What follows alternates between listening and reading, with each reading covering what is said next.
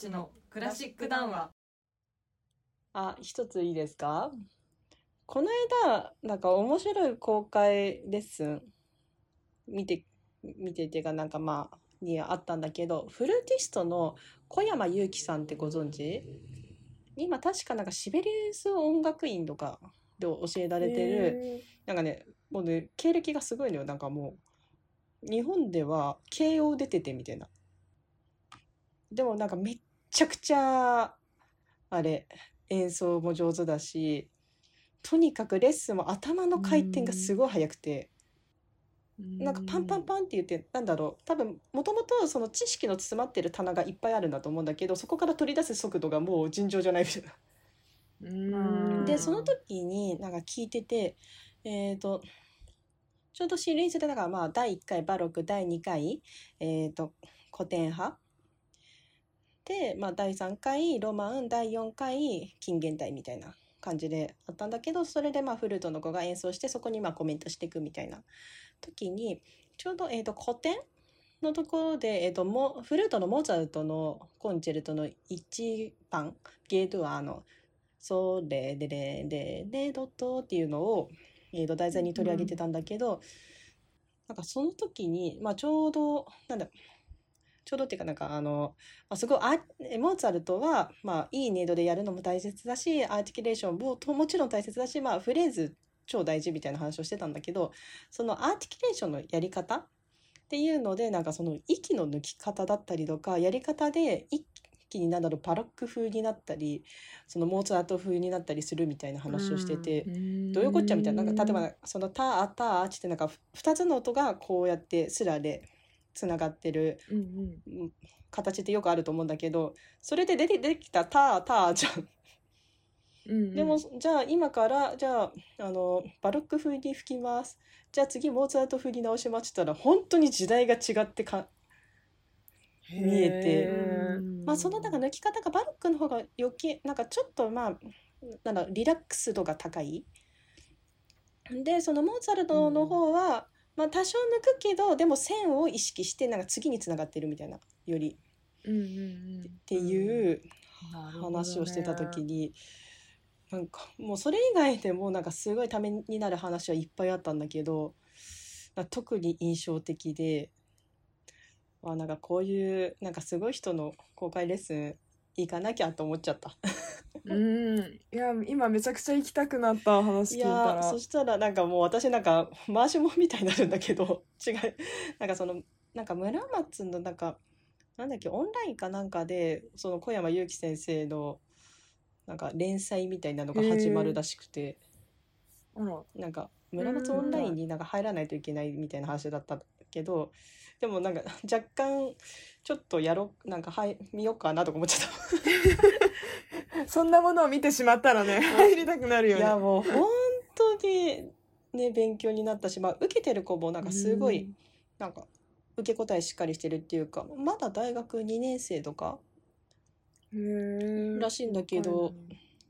もうじゃあ例えばじゃあこここのじゃあフレーズがあってじゃあどの音が大事とかなんかどの音までいくって言った時にもう正確に「あここですねここですね」とかなんかじゃあ自分の今のな何がダメだった？支えが抜けたことですねみたいなことを言っててうわーすごーみたいな。大学時代もなんかぽやぽやしてたからなんか先生が言うこと待ってたよみたいな。ちょっと反省しちゃった。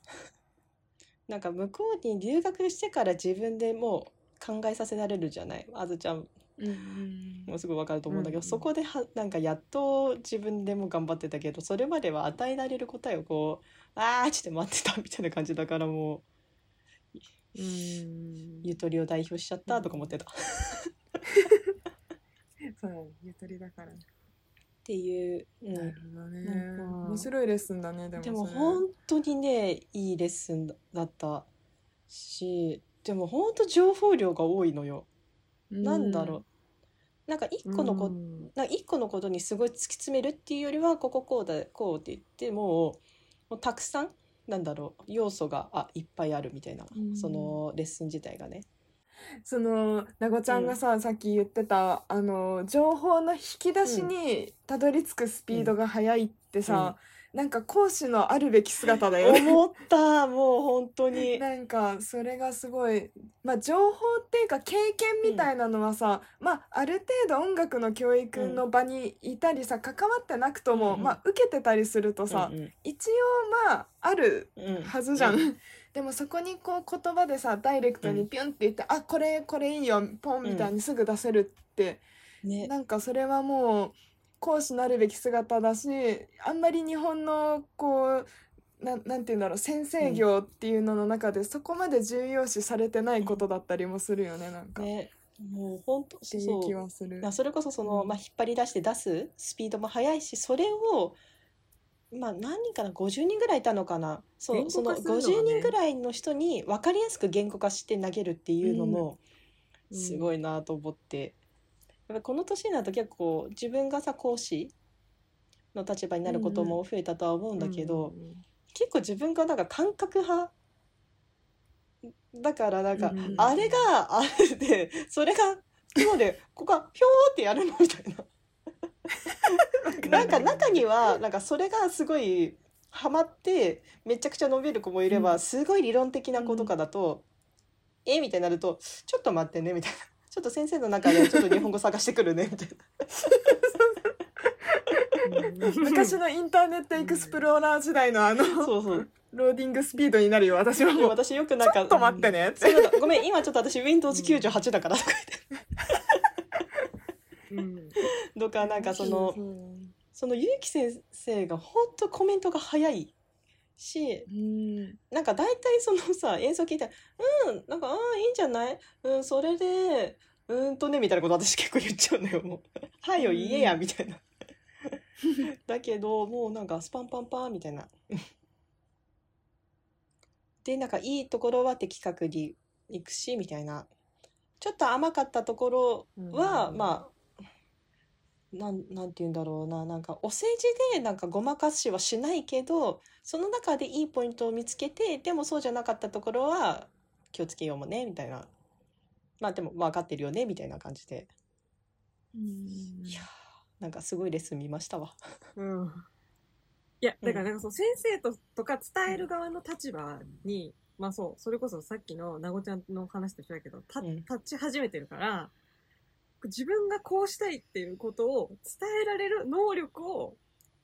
どっかからインプットしなきゃいけない世代に来てるなって。まあうんまあでも公開レッスンは、まあ、指導者も学生も全員なんかみんない限りなく行った方がいいと思う。なんか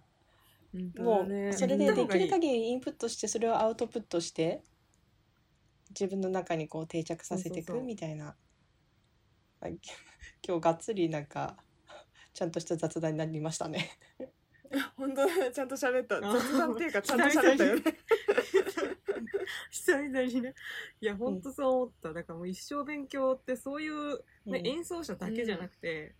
そういう勉強必要だなゆとくら聞いている。るフルーティストはぜひゆうきさんの小山ゆうきさんの。管楽器奏者も行った方がいい全員。いや、フルーティストだけじゃなくても、全員ピアニストもすぐ勉強。強になるからねみたいな。うん なんか別にこれは提供じゃないです。注目してます適応じゃないけどね。ではでは。うん